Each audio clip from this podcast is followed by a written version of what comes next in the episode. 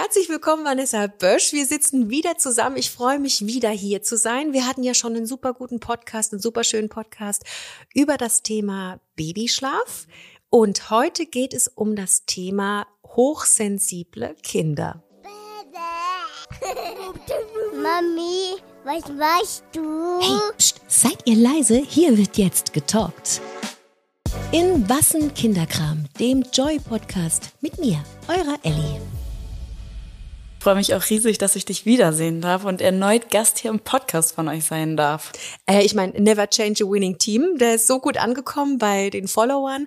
Und ähm, da haben wir uns einfach zusammengesetzt und haben überlegt, was wir noch für ein Thema besprechen könnten.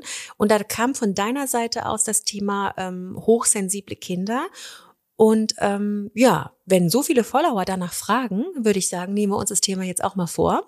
Super, super gerne. Ähm, meine erste Frage, wenn man sich so gerade auf Instagram, Social Media umschaut, ist ja immer wieder so der Begriff High Need, wird ganz oft gebraucht. Ähm, was ist der Unterschied zwischen High Need und hochsensibel, beziehungsweise ist das sogar vielleicht ähm, dasselbe?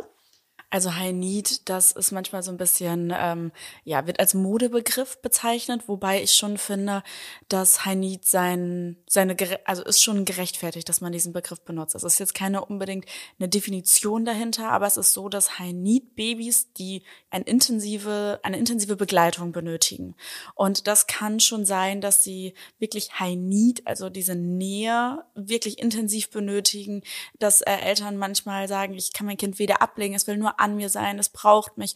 Und da sprechen wir ganz schnell von High-Need-Babys, also wirklich, dass sie ganz viel intensive, aktive Begleitung benötigen. Und ähm, ja, genau. Und was ist dann der Unterschied zu hochsensibel?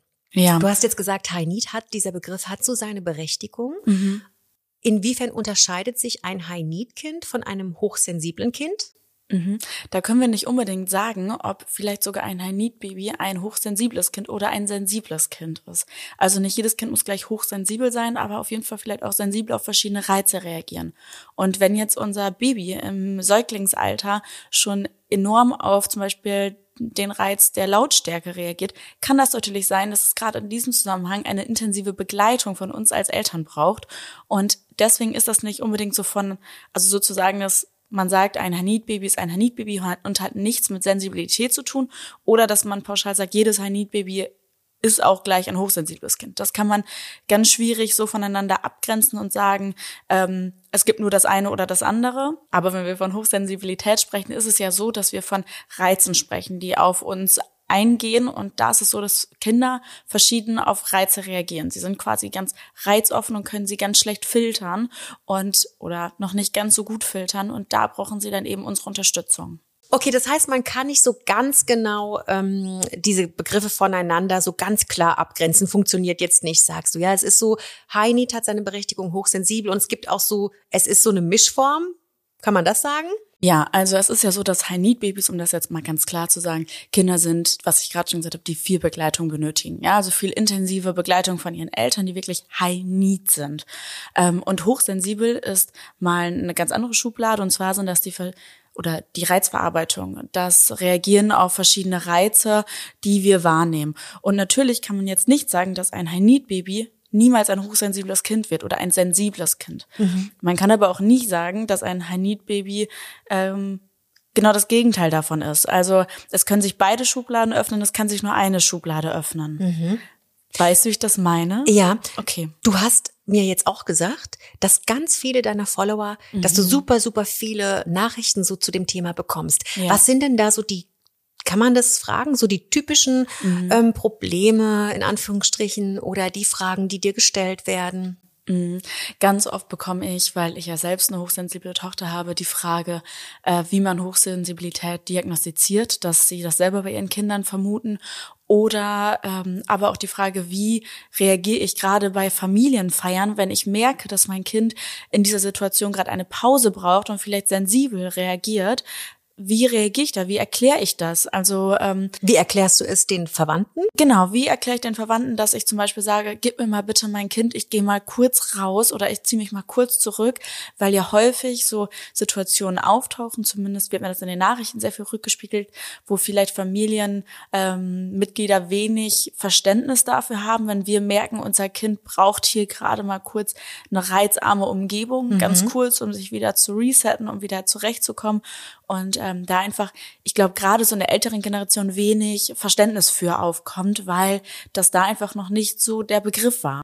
Das heißt, dass die dann so sagen, ja, da muss ich jetzt durch. Genau. Oder? Genau, ganz häufig kommt dann zum Beispiel, ja, das muss dein Kind aber jetzt auch mal lernen oder du übertreibst oder ähm, Das ist ja aber auch ein enormer Druck, oder? Mhm. Der da auf Eltern lastet, wenn man selber denkt, oder glaubt, sein Kind ist hochsensibel. Ich meine, wir haben alle, ich bin selber Mama, du bist Mama mhm.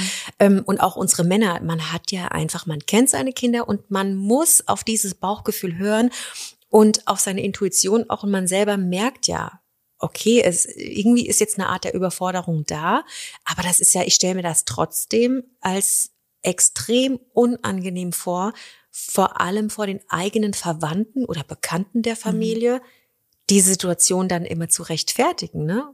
Ja, du hast es gerade ganz schön gesagt. Also diese, ähm, unsere Kinder müssen nicht immer hochsensibel sein, dass wir sagen, sie brauchen eine Pause. Ähm, und es sind auch wirklich nur ein kleiner Teil ist hochsensibel, aber es gibt halt auch sensiblere Kinder, ja. Das heißt, dass unsere Kinder zum Beispiel ähm, sensibler auf Emotionen reagieren oder sensibler auf Lautstärken reagieren oder sensibler auf Gerüche reagieren.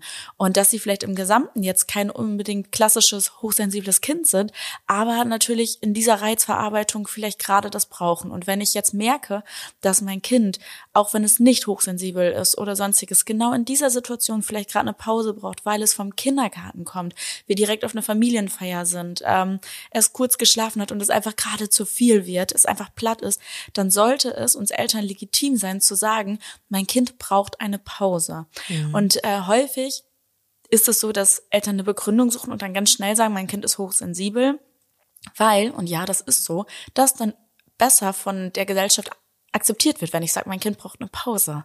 Das mhm. ist ganz witzig. Ähm, ich habe das mal probiert auf einer Familienfeier tatsächlich und habe gesagt, oh, das wird ihr gerade zu viel, ich gehe mal eben raus. Also bei ihr ist ganz klassisch, wenn es ihr zu viel wird, dann schaut sie ins Leere, sie starrt richtig, damit fängt das an und dann merke ich schon, oh, oh, also sie, sie schaltet gerade total ab, sie versucht gerade selbst irgendwie runterzukommen und dann schwenkt das ganz schnell um mittlerweile, also sie wird ja jetzt vier, ähm, in wo sie ein sehr ja, abwertendes Verhalten anderen gegenüber hat, also wo sie dann auf einmal beleidigend wird und irgendwie die Leute von sich weg haben möchte. Mhm.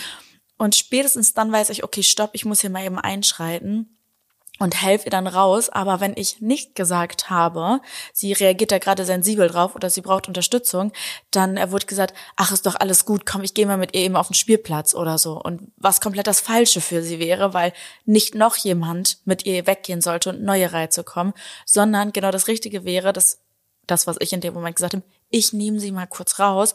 Ich bin in diesen Situationen nur rausgegangen, habe sie auf meinen Schoß gesetzt und habe sie im Arm genommen und gesagt, oh, das war gerade viel, oder? Oder was war los? Und dann hat sie sich einfach nur angelehnt und wir saßen halt zehn Minuten und irgendwann habe ich gefragt, wollen wir wieder reingehen? Und wir sind wieder reingegangen. Es war alles in Ordnung. Mhm. Und ähm, sagt man in diesen Momenten eher, mein Kind ist hochsensibel oder mein Kind ist sehr sensibel darauf, dann habe ich auch selbst die Erfahrung gemacht, wird das von der Gesellschaft viel mehr akzeptiert, dass du sagst, wir gehen jetzt. Mhm. Genau. Du hattest ja auch kürzlich in deiner Story, habe ich gesehen, mhm. das war jetzt da, wo die ähm, am vergangenen Wochenende, meine ich, wo, wo das Wetter auch nochmal so schön war. Ähm, das seid ihr auf dem Spielplatz gewesen ja. und da hast du geschrieben, dass es eigentlich ein total schöner Tag war. Was heißt eigentlich? Es war ein schöner Tag und du würdest dem Tag eine 10 von 10 geben, bis es umgeschlagen hat. Mhm. Du hast jetzt eben schon so ein ganz kleines bisschen erklärt, wie sie dann reagiert, aber ja. was ist da zum Beispiel auf dem Spielplatz passiert? Vielleicht ähm, hilft deine Erklärung oder deine Beschreibung der Situation anderen Eltern, diese Situation ja. auch ähm, in ihrem Alltag zu entdecken oder zu entlarven, sage ich mal. Das äh, kann ich gerne erzählen. Und zwar fing das eigentlich so an, dass ich sie vom Kindergarten abgeholt hatte. Wir waren, äh, sie hat noch kurz eine Pause gemacht. Die braucht sie übrigens ganz wichtig nach so einer ereignisreichen Vormittag, äh, weil sonst schwenkt das viel zu schnell um. Und dann ähm, sind wir in, auf diesen Spielplatz gefahren und es war alles super. Sie hat mit ihrer Freundin gespielt, es gab ein Eis, sie, die waren einfach happy. Also anders könnte ich es nicht beschreiben. Wir Muttis konnten am Tisch sitzen und unseren Kaffee in Ruhe warm trinken. Also ich glaube, das sagt schon alles. Ja, das sagt echt alles. Und äh, dann auf einmal kam sie zu mir und ähm, sie ist gefallen und sie darf fallen. Das hat gar nichts damit zu tun, aber sie hat schon ganz anders reagiert und ich habe gesagt, mm, okay und ähm, habe sie dann getröstet, habe geguckt, ganz normal reagiert und dann ist sie auch wieder weggegangen und dann kam sie immer öfter. Also sie ist dann immer öfter gefallen und bei ihr ist das so, entweder sagt sie mir zuerst, ich habe Hunger, ach äh, ich habe Hunger, Quatsch, ich habe Bauchschmerzen oder sie wird auf einmal ganz tollpatschig und ich weiß gar nicht, ob sie sich dann immer wirklich wehtut. Ich möchte ihr das nicht unterstellen. Ich sehe es vielleicht nicht immer, aber dann ähm, kommt es ganz, ganz schnell hintereinander, dass sie dann immer wieder den Zugang zu mir sucht und sagt, ich bin hingefallen. Dann kann es sein, dass sie nur fünf Meter weggeht und wiederkommt. Das tut weh. Und dann merke ich schon so, hm, hier ist ganz viel Unruhe gerade drin. Was ist los? Und dann in diesem, in dieser Situation war es so, äh, dass sie dann, dass ich sie gefragt habe, möchtest du eine Pause machen? Und sie direkt gesagt hat, ja. Und dann ist sie in den Kinderwagen von dem Kleinen reingekrabbelt, der leer war zu der Situation, also in den Buggy von Joey, also reingekrabbelt Sehr ist. gut. und er sich hingelegt hat und ähm, das verdeckt zugemacht hat. Das heißt, sie hat sich selber in eine sehr reizarme Umgebung gebracht, oder zumindest das, was möglich war in dieser Ja. Situation, ohne dass ich sie angeleitet habe, also ohne dass ich gesagt habe, geh doch mal in den Buggy rein. Aber das ist ja schon super viel wert, dass sie selber weiß, Mhm. wie nehme ich mich jetzt aus dieser Situation raus? Was tut mir jetzt gerade gut? Das ist ja schon für Ja. vier ist sie geworden, ne? Ja, die wird jetzt vier. Die wird ja. jetzt vier, das ist ja schon für eine äh, nicht mal vierjährige ähm, schon eigentlich enorm, oder? Unsere Kinder sorgen sehr, sehr gut für sich. Es ist nur manchmal unsere Aufgabe, das zu sehen. Mhm. Ähm, weil es kann auch manchmal sein, dass unsere Kinder dann zum Beispiel in so einen Gefühlssturm geraten und eigentlich uns damit sagen möchten, mir wird das gerade zu viel, diese Emotionen zu erleben, diese Reize zu verarbeiten und irgendwie keinen Ausweg zu finden. Und eigentlich sagen sie uns damit, hey, stopp, ich brauche hier gerade mal kurz eine Pause. Nur vielleicht ist es für uns manchmal schwer, das direkt so zu verstehen. Ja, und sie hat aber in diesem Zusammenhang hat sich dann reingelegt und ähm, dann kam sie irgendwann raus und ähm, ist dann wieder losgetapert und dann fing es an, dass sie wiederkam und eben einen Gefühlssturm hatte und total, sie hat, sie hat sich gar nicht mehr eingekriegt zu weinen, also gar nicht mehr. Ich hatte gar keinen Zugang so wirklich zu ihr, dass ich gemerkt habe, in diesem Setting, in dem wir hier uns gerade befinden, kriege ich keinen Zugang zu ihr. Kommen Egal. nicht zueinander Nein, irgendwie. wir finden gerade keine Lösung. Und dann war meine einzige Konsequenz, dass ich ähm, mit ihr erstmal in eine ruhigere Ecke gegangen bin, wo ich vielleicht für uns gedacht habe, das ist der einzige ruhigere Ort oder auf die Toilette. Aber auch da war es kurzzeitig besser und dann kamen wir zurück und dann, sie kam nicht raus. Und dann habe ich gesagt, okay, das ist jetzt der Punkt, wo ich für sie sorge und wir gehen jetzt nach Hause. Und tatsächlich waren wir im Auto und es war sofort vorbei. Sag mal, ist denn Hochsensibilität etwas, das auch diagnostiziert werden kann? Also es gibt ja jetzt, ähm, man kann ADHS, ADS, äh, man kann ja sämtliche Dinge mittlerweile irgendwie so ähm, diagnostizieren. Das, was heißt mittlerweile? Ähm, aber sie sind zumindest ein fester Begriff. Ähm, wie ist das bei Hochsensibilität? Also ist das etwas, das diagnostiziert wird, wo man dann auch irgendwie gezielte Maßnahmen ergreifen soll? Oder ist das jetzt einfach so ein Begriff, wo man sagt, okay, achtet einfach stärker auf eure Kinder, ähm, akzeptiert diese Hochsensibilität und ähm, überdenkt euer Verhalten? Also erstmal Hochsensibilität hat super viele Vorteile, da können wir vielleicht gleich nochmal drauf eingehen. Das sind manchmal richtig wunderschöne Eigenschaften, die hochsensible Kinder haben. Aber ähm, die Krankheiten, die du gerade genannt hast, wie ADHS oder ähnliches, die sind im ICD-10 und mittlerweile auch im ICD-11, das ist so ein bisschen eine Ergänzung, festgehalten. Was ist das? Ich habe keine Ahnung. Das sind äh, also Krankheiten, die klassifiziert sind. Ja, kennt jeder Arzt sich mit aus. Also eigentlich ist jede Krankheit festgelegt. Auch Psychologen oder Therapeuten kennen wirklich diese Krankheitssymptome. Also alles, was du haben kannst, ist quasi im ICD-10 festgelegt. Unter anderem auch ADHS. Und das ist auch klassifiziert. Also steht auch genau drauf, wann es das ist. Die Hochsensibilität ist nicht in dem Katalog zu finden, auch in der Ergänzung nicht. Das bedeutet, ähm, sie ist nicht diagnostizierbar, sondern ähm, es ist auch eigentlich, finde ich persönlich, nicht unbedingt eine Krankheit. nee, es ist keine Krankheit. Nee. Genau. Aber du kannst auf jeden Fall ähm, Hochsensibilität testen. Da gibt es Testverfahren. Das ist meist ein Psych oder das ist ein psychologischer Test, der von Experten durchgeführt wird. Das ist der HSPSG oder das ist die HSPSG-Skala. HS, wir wiederholen es mal ganz kurz. Das HSPS-G-Skala. HSP PS-G Skala, für genau. alle, die jetzt zuhören und die diesen Test machen wollen. Das ist auch bei hochsensibel.eu. Hatte ich mal gesehen, dass der Test dort auch ist. Ich habe ihn dort selbst noch nicht äh, durchgeführt, aber ich habe gesehen, dass er dort online steht und da auch so ein bisschen mehr Input nochmal zur Hochsensibilität geht. Okay, jetzt gibt es diesen Test und ähm, für den Alltag gesprochen, gibt es da so Dinge, von denen du berichten kannst, ähm, wo du sagst, okay, wenn, wenn das und das passiert, dann ist das schon ein klares Zeichen dafür, dass euer Kind hochsensibel ist. Ja, also ich bin zum Beispiel auch nicht so der größte Fan, immer zu sagen, hm, mein Kind muss jetzt hochsensibel sein, ich gehe in die Richtung, sondern vielleicht einfach zu verstehen, mein Kind kann auch einfach nur sensibler sein oder gefühlsstarke Kinder auch gerade in Autonomiephasen müssen nicht immer hochsensibel sein. Das ist mir nochmal wichtig hier zu sagen, weil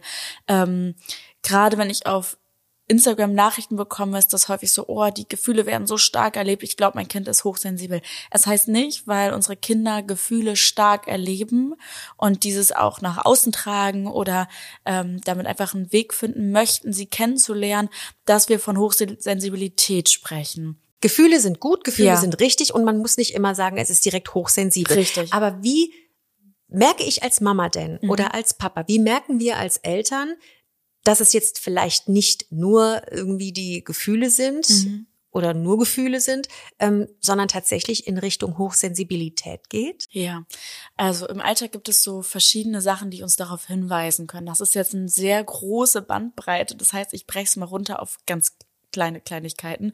Äh, wer sich da mehr zu informieren möchte, der kann sich da auf jeden Fall ganz, ganz viel Input online auch holen. Aber ich breche das mal kurz runter. Zum Beispiel kann es sein, dass hochsensible Kinder auf verschiedene Stoffe reagieren. Ja, also das heißt, dass sie zum Beispiel ähm, einen Pullover nicht gerne anziehen möchten, weil sie den Stoff nicht auf der Haut haben können. Dass sie so von der Haut, von dem Erleben her, das einfach da sensibler reagiert und das nicht tragen können. Das kann sein bei hochsensiblen Kindern. Ähm, es kann genauso sein, dass zum Beispiel, ich habe letztens auf Social Media jemanden gesehen und dachte ich so, hm, ob du wohl weißt, dass du ein bisschen in die Richtung Hochsensibilität gehst. Ähm, es gibt auch Hochsensibilität, wo wir in Farben denken.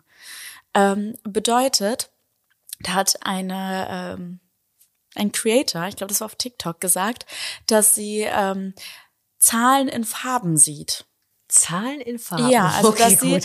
verschiedenen, ja, das so hat ihr Partner auch reagiert und dann hat, hat darüber ein bisschen geschmunzelt und ich habe gedacht, na ja, ob du das wohl weißt, dass vielleicht äh, für dich da einfach irgendwie ein bisschen Sensibilität dabei ist, ob hochsensibel oder nicht, aber ähm, so diese Farben mit Zahlen zu verbinden, das ist zum Beispiel manchmal auch ein Zeichen. Aber im Alltag ist es halt einfach so, wenn sie auf Reize reagieren, Hautreize, wenn wir merken, dass sie ähm, wie auf Geräusche nochmal mehr reagieren, also wirklich intensiv, dass sie auch wirklich Viele Kinder starren und holen sich selber, versuchen sich selber so ein bisschen zu regulieren, was nicht immer klappt. Bei Babys ist das ganz oft zu beobachten.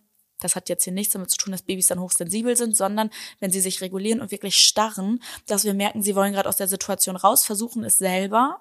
Und äh, das haben ganz oft dann Kinder auch, dass sie sich selber so ein bisschen aus der Situation rausbeamen. Und ähm, ja, da gibt's noch unzählige Sachen, die einfach doch, also eigentlich alles, was Reize hat, wo wir merken, dass unsere Kinder ähm, sehr stark darauf reagieren. Was ich jetzt ganz interessant fand, weil ich bin bis zu unserem Gespräch jetzt Mhm. davon ausgegangen, dass wenn wir von Reizen sprechen, dass es ähm, die visuellen und auditiven Reize sind, also zu viel Lärm, zu viele Menschen. Mhm. Ähm, aber dass jetzt auch sowas wie zum Beispiel Kleidung in Mhm. Hinweis darauf ähm, geben kann, auf Hochsensibilität, wusste ich zum Beispiel überhaupt nicht. Das ist ganz spannend, weil ähm, Reize verbinden wir ganz oft mit, was du schon sagst, so mit ähm, Lautstärke, das, was wir sehen, wenn wir äh, auf der Autobahn schn schnelle Lichter sehen, die uns entgegenkommen oder so. Aber wir sprechen eigentlich von Sinnen. Das heißt, jeder Sinn oder jeden Sinn, den wir haben, der hat ja ein Erleben. Und genauso ist das ja auch ein Sinn, dass wir, wenn wir Das Fühlen. genau das Fühlen einfach.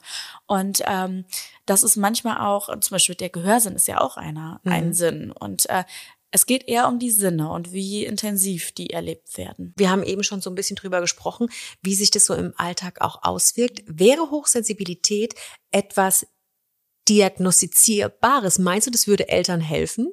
Ich glaube, ganz ehrlich gesagt, dass sehr viele ihr Kind oder sagen zu ihrem Kind, dass es hochsensibel ist, wo vielleicht gar keine Hochsensibilität dahinter steckt, was aber den Eltern hilft, ihr Kind zu verstehen zum einen Und zu verteidigen zu, wahrscheinlich. und zu verteidigen zum anderen.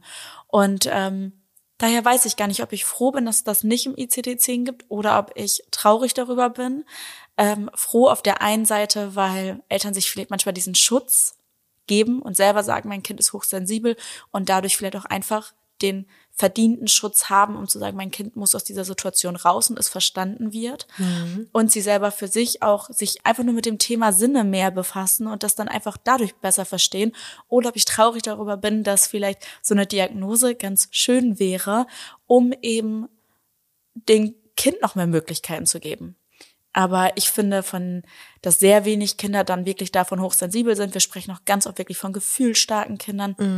Oder, und das muss ich auch sagen, auch von Eltern, die ihren Kindern sehr früh alles abgenommen haben, äh, wo die Kinder vielleicht gar nicht unbedingt mitbekommen haben, wie gehe ich denn in solchen Situationen um, weil es war ja immer jemand da, der mich rausgeholt hat aus dieser Situation. Und das dürfen wir nicht vergessen. Ähm, dabei meinen die Eltern das gar nicht böse. Und falls jetzt hier irgendjemand zuhört, der sich gerade so ein bisschen angesprochen fühlt, ähm, es kann manchmal auch einfach sein, dass wir uns selber als Kind gewünscht hätten, dass uns jemand sich vielleicht jemand mehr für uns sorgt oder in verschiedenen Situationen nochmal mehr für uns ähm, Da ist. da ist und dass wir uns einfach denken, okay, ich hätte es mir gewünscht, ich habe vielleicht wundervolle Eltern, aber ich hätte mir einfach das gewünscht und das dann auf unser Kind übertragen und unser Kind dann somit nochmal schneller aus Situationen rausholen, die vielleicht gar nicht für unser Kind so sind, dass es ähm, da eine große Überforderung hat, sondern wir persönlich hätten gedacht, das wäre jetzt vielleicht der Moment, wo ich es mir selber gewünscht hätte. Und wenn wir natürlich unser Kind immer aus Situationen rausnehmen, die eigentlich so wichtig sind, um Erfahrungen zu sammeln, dann ist es manchmal die Frage, wie soll unser Kind lernen? Das Lernen in ja. den Situationen. Und da Das sprechen wir ja dann von Resilienzen einfach, auch die unser Kind so entwickelt, die unser Kind stärkt. Und deswegen äh, ist immer so wichtig, sich mal kurz selbst zu hinterfragen. Gibt es da Momente, ist vielleicht, spielt das vielleicht bei mir eine Rolle? Und ich denke, das innere Kind sagt uns allen etwas und das spielt bei jedem von uns, oder ich würde sagen, bei sehr vielen von uns eine große Rolle Mhm. im Elternsein, ob es in die eine Richtung oder in die andere geht. Ich bin ja immer total der Freund davon, in meinen Podcasts den Eltern irgendwie was an die Hand zu geben. Ja. Ich weiß jetzt gar nicht, ob das überhaupt bei diesem Thema geht. Ich würde gerne, wenn uns jetzt die Mamas und Papas zuhören, die einfach schon hin und wieder mal überlegt haben, ist das jetzt noch ein normaler Gefühlsausbruch? Ist das jetzt schon hochsensibel? Gibt's denn da Tipps, die du weitergeben kannst? Kann man das irgendwie voneinander abgrenzen? Kannst du, können wir den Eltern so ein Ja. bisschen helfen, einzuordnen? Gefühlsstark oder Mhm. hochsensibel? Ja, also es gibt super viele oder immer mehr Stellen, die äh, sich auf Hochsensibilität spezialisiert haben. Da kann man einfach mal im Internet schauen und gucken, ob es äh, Fachberater für Hochsensibilität gibt. Die gibt es jetzt nämlich definitiv, den habe ich auch gemacht. Ähm, da kann man sich auf jeden Fall Unterstützung und Hilfe holen oder einfach mal abklären lassen, weil die haben meistens auch die Tests vor Ort. Ähm, dann kann man natürlich bei der Internetseite, die ich gerade genannt habe, hochsensibel.eu, einfach mal so einen kleinen Selbsttest machen. Der soll nicht zur Selbstdiagnose dienen, aber vielleicht einfach mal so ein Gefühl dafür so zu Impulse bekommen. schaffen, ne? So Genau. Handlungsimpulse vielleicht. Und dann würde, also das so zu den Hilfestellungen. Ich würde den Eltern immer raten, beschäftige dich mal selber kurz damit, in welchen Situationen tritt das auf und wie gibt mein Kind mir vielleicht einfach schon Signale dafür, dass es eine Auszeit braucht, so dass ich vielleicht weiß, okay, in gewissen Situationen reagiere, weiß ich schon, wie ich zu reagieren habe und ähm, einfach mal zu gucken, welcher Sinn könnte das eigentlich sein? Ja, also wo reagiert mein Kind und wie kann ich mein Kind dabei unterstützen? Wichtig sind, dass die Kinder viele Ruhephasen haben, also dass sie auch wirklich jetzt nicht von Kindergarten direkt zu XY und so weiter, das ist meistens viel zu viel. Sie brauchen eine Ruhephase und da geht's nicht um eine Ruhephase, ähm, dass sie alleine aufs Zimmer gehen, sondern manchmal oder in vielen Fällen brauchen sie uns auch, dass wir uns einfach mal hinsetzen, ähm, ob es ein Spielspielen ist oder sonstiges dass sie da so ein bisschen runterkommen können. Ne? Und äh, das ist einer der äh, wichtigsten Punkte. Dann kann man natürlich gucken, es ist jetzt weitergefasst, ähm, aber zum Beispiel Schulkinder, vielleicht ist es ein gutes Beispiel, die sitzen total oft viel besser in Klassen, wenn sie hinten sitzen. Okay. Ja, also weil sie einfach hinten viel mehr Reize wahrnehmen, als wenn sie vorne sitzen, dann ist rechts, links und hinten noch etwas, worauf sie sich alles konzentrieren, weil sie einfach alles aufsaugen. Und wenn sie ganz hinten sitzen, können sie sich einfach besser konzentrieren, weil ja weniger Reize auf sie zukommen. Das heißt, der Tipp, den wir geben können, den du geben kannst, ist, beobachtet euer Kind, Ja. überprüft die Situation, schreibt sie vielleicht auch auf. Ich weiß Ja, nicht, ob es genau. vielleicht hilft, wenn man so ein bisschen ähm, immer wieder überprüfen kann, in welchen Situationen ist das schon mal vorgekommen und wie verhalten sich dann am Eltern am besten? Hast du eben auch schon gesagt. Nicht alleine aufs Zimmer. Ähm, gucken, welche Ruhepause tut meinem Kind mhm. gut. Vielleicht äh, tut dem einen gut ein Hörspiel zu hören, dem anderen Kind tut's gut, vielleicht einfach kurz zu Hause irgendwie einen Kakao zu trinken, bevor mhm. es zum nächsten Playdate geht. Ich meine, Kinder haben ja auch, muss man ja auch mal sagen, die haben ja auch einen straffen Wahnsinn. Ja, einen straffen Zeitplan oh. mittlerweile, ne? Wenn ich man so guckt, das nicht. Also wirklich äh, aus dem Kindergarten, dann äh, der hat dieses Hobby, das zweite Kind jenes Hobby, dann ähm, ruft noch der Freund an, dann kommen mhm. noch Oma, Opa, äh, die irgendwie auch noch da mit eingebunden werden wollen. Die haben es ja auch nicht so, die haben es ja nicht so einfach irgendwie, mhm. ne? Und dann ist es, glaube ich, umso wichtiger herauszufinden, was sind so, also wenn ich jetzt mal so aus unserem Alltag, ähm, wenn ich so überlege, ich habe mit meinen Kindern ganz oft Dates. Wir nennen die auch tatsächlich mhm. Dates. Die wissen dann auch ganz genau, was gemeint ist, wenn ich die abhole und sage, so Leute, wie sieht's aus? Haben wir heute Lust auf ein Date? Dann wissen die, okay, wir fahren jetzt äh, zum Bäcker. Na schön. Und dann gibt's da auch zum Beispiel kein Nein. Also die dürfen sich dann, mein Sohn sucht sich grundsätzlich das fetteste Kuchenstück aus. Aber ich sag dazu nichts. Ja, und dann dürfen die auch noch mal irgendwie einen Kakao dazu und ähm, und dann lasse ich die auch einfach mal machen. Ich versuche dann manchmal so zu fragen, wie war's? Und dann versuche ich herauszufinden, erzählen sie mir jetzt oder wollen sie nicht reden? Und ähm, ich glaube, das ist so wichtig, dass man so guckt, welche Momente im Alltag kann ich mit meinen Kindern, mit meinen Kindern durchleben, ja. um so diesen Stress ein bisschen rauszunehmen, ne? Ganz oft kommt der Stress ja auch von uns selber, dass wir den zum Beispiel übertragen und ähm, eben aufgrund von Terminhektik, aufgrund von, dass wir selber auch Ansprüche haben, auch einfach, dass vielleicht Bekannte, der Umkreis, die Gesellschaft uns den Druck gibt, dass man das leisten muss, aber vielleicht das gar nicht unser Tempo ist. Mhm. Und äh, ich finde es schön, wie du das sagst, auch einfach mal Ja zu sagen, einfach mal zu sagen, hey, weißt du was, entscheide du doch mal. Ich sage oft genug vielleicht mal, geht gerade nicht. Mhm. Ähm, mach doch mal. Aber kleiner Tipp für dich, wenn du das nächste Mal fragst, wie war's, sei mal ein bisschen konkreter. Das können die meistens nicht so gut, die Kleinen. Dass du einfach fragst, und hat dir der Kuchen geschmeckt, dann kriegst du schon eine Antwort. Dass ich quasi so konkreter frage, auch im ja. Kindergarten, wie war es draußen auf dem Spielplatz oder mit wem hast du gespielt? Du meinst so? Ja, ganz konkret fragen. Sie können mhm. nämlich meistens, unsere Kinder leben im Hier und Jetzt. Mhm. Und das ist ähm, ganz schwierig, so in diese vergangenen Schublade reinzugucken. Mhm. Und wenn du ganz konkret fragst, zum Beispiel, ähm, was habt ihr denn gegessen? Dann merkst du, du kriegst schneller eine Antwort, mhm. als wenn du fragst, und wie war's? Dann mhm. ist meist so, ja, ja gut. Wie immer halt. was war super. Denn? ich war im Kindergarten. Ähm, was du vorhin schon angesprochen mhm. hast, ähm, sind die Vorteile. Das ist ganz ja. wunderbare Vorteile. Wir reden jetzt sehr darüber, wie man mit hochsensiblen Kindern auf, mhm. äh, in der Gesellschaft umgeht und wie man es, ich sage jetzt mal, das darf mir keiner krumm nehmen, in Anführungsstrichen entschuldigt, weil ich denke, es mhm. gibt viele Eltern da draußen, die, die das Bedürfnis haben, sich für das Verhalten ja. gerade entschuldigen zu müssen. Ähm, die teile ich nicht, aber ich bin sicher, manche Eltern fühlen das.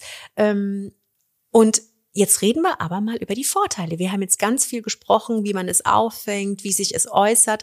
Welche Vorteile haben denn hochsensible Kinder? Oh, ich merke schon, wie ich da gerade so drin aufgehe in dieser Frage, weil ich das so schön finde. Also, ähm, wir beschäftigen uns ja ganz oft damit, was nicht so gut läuft.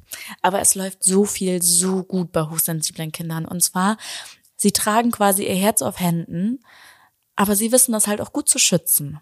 Und wir verbringen die Zeit meistens zu gucken, wie schützen sie ihr Herz. Und zwar, wenn sie vielleicht ein bisschen anders reagieren, als wir es wünschen würden. Aber wann tragen sie ihr Herz auf Händen?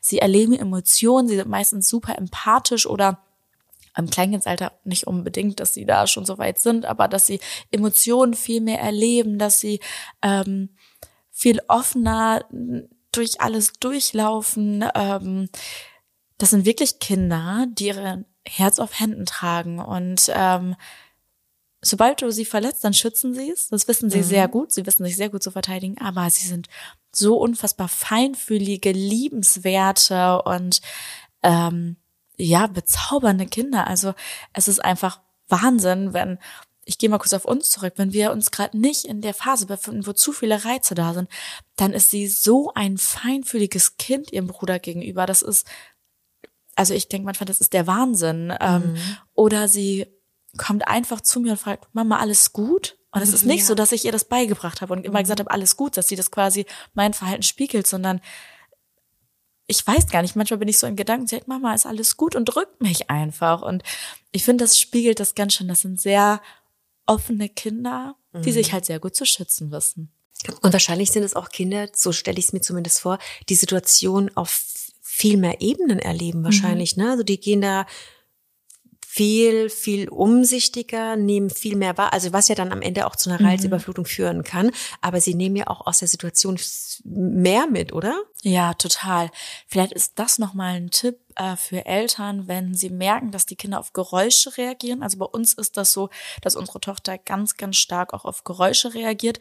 Und in dem Fall haben wir mittlerweile Lärmschutzkopfhörer.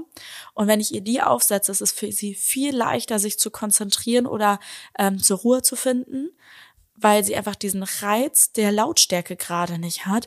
Und das hilft ihr so ungemein. Also im Alltag, du meinst jetzt, wenn ihr hier zu Hause seid, du, dein Mann, der Kleine, vielleicht die Oma noch, du meinst im Alltag setzt du ihr dann, Nee. da, wie meinst du das mit den? Sondern wenn ich so merke, dass ihr gerade etwas zu viel wird, dann ähm, sag ich mal, wir sind auf dem Kindergeburtstag und ich merke ihr an, ihr wird's gerade zu viel und ich habe sie mit im besten Fall. Ich habe ich sie auch nicht immer mit.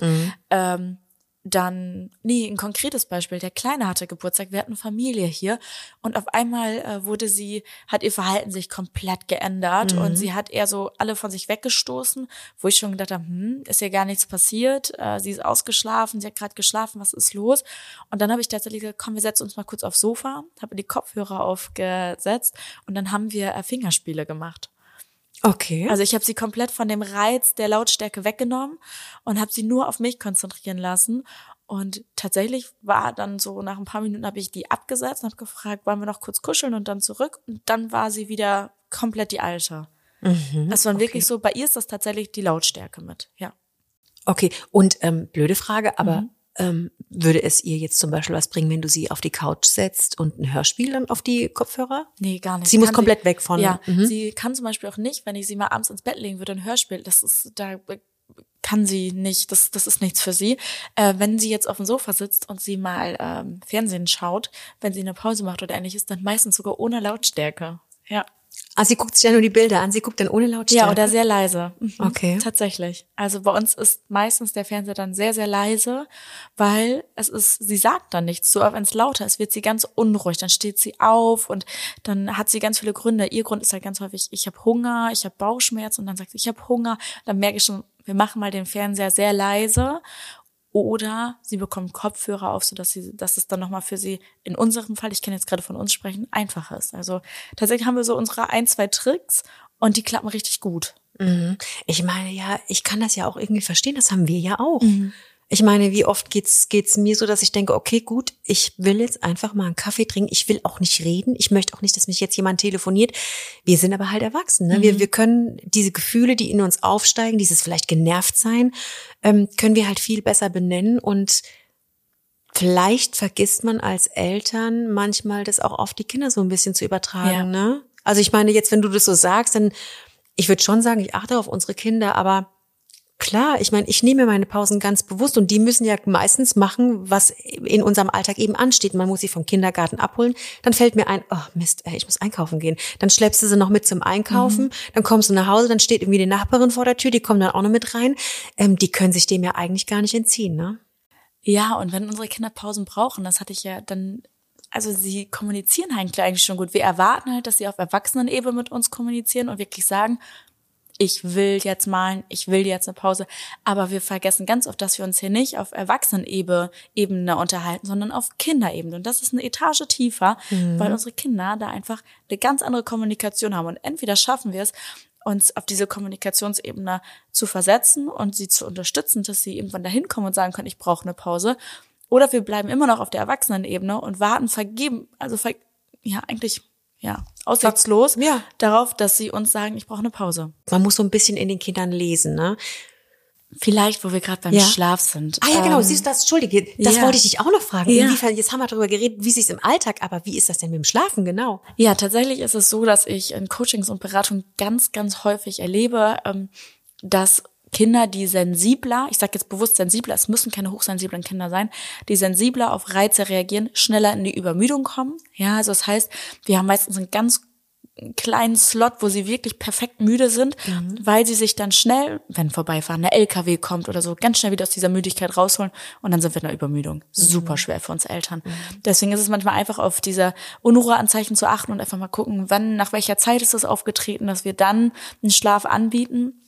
Hochsensible oder sensible Kinder oder sowieso die Vielzahl der Kinder ähm, gibt Müdigkeitsanzeichen nicht immer zum perfekten Zeitpunkt. Das heißt, ähm, da ist sowieso Beobachtung erforderlich. Und beim Einschlafen ist es so, dass unsere Kinder viele Reize mitnehmen, die wir vielleicht nicht immer wahrnehmen. Mhm. Ähm, bei meiner Tochter ist das so, wenn also unsere Schlafsituation sieht wie folgt aus. Wir lesen ein Buch, ich mit beiden Kindern da, mein Mann ist meist arbeiten. Ähm, und dann so, haben, so wir war fertig mit dem Buchlesen, kuscheln und dann sage ich so, jetzt bringe ich den Kleinen eben ins Bett, gebe ihr einen Kuss und sage gute Nacht und dann gehe ich tatsächlich raus und sie findet dann meist in den Schlaf, weil ich in der Zeit ihren Bruder in den, äh, ins Bett bringe. Und sage ich ihr aber aus einer Situation heraus zum Beispiel, ich habe den Kleinen hingelegt, sie wollte noch mal, dass ich komme, ich gehe zu ihr rein und dann ähm, weint er gerade und ich sag ihr, ich muss mal kurz zu ihm hin, ich komme gleich wieder, habe ihr gesagt, ich komme gleich wieder.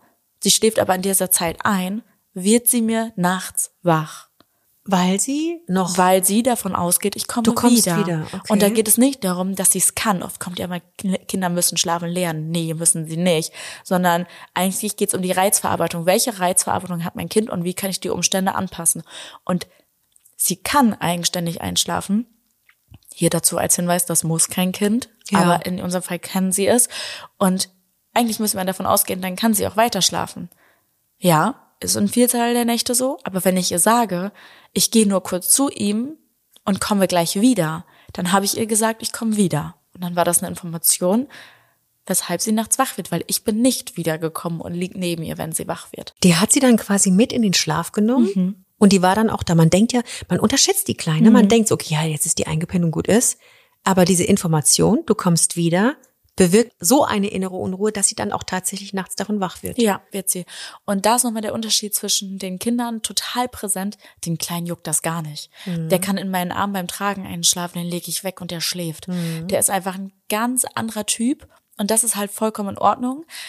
Es ist halt wichtig, das zu sehen. Ja, das glaube ich. Jedes Kind ist ja auch ist ja auch anders und mhm. ähm, deswegen hat mich die auch die Frage interessiert, wie ich denn ein hochsensibles Kind ähm, entdecken kann oder, oder feststellen kann, dass mein Kind hochsensibel ist. Mhm. Ich kann mir, wie du schon gesagt hast, ich kann mir ja auch vorstellen, wenn ein Baby zwei, dreimal zu viel weint, dass manche Eltern schon so müde sind, dass sie wahrscheinlich denken, oh Gott, ist das jetzt ja. schon, ist das noch normal oder ist das jetzt schon hochsensibel? Und ähm, vielleicht muss das einfach noch ein bisschen stärker durch die Gesellschaft sickern, ja. Und ähm, das würde ich mir vor allem für Eltern wünschen, die sich, ich habe es vorhin schon erwähnt, man kennt das ja schon ähm, aus seiner Elternschaft, mhm. dass wenn ein Kind mal plärt, dass man immer so, ah, der ist halt gerade müde. Man sucht immer so mhm. ähm, Entschuldigungen für das Verhalten. Und ich finde, das sollte niemand von uns äh, mhm. machen müssen.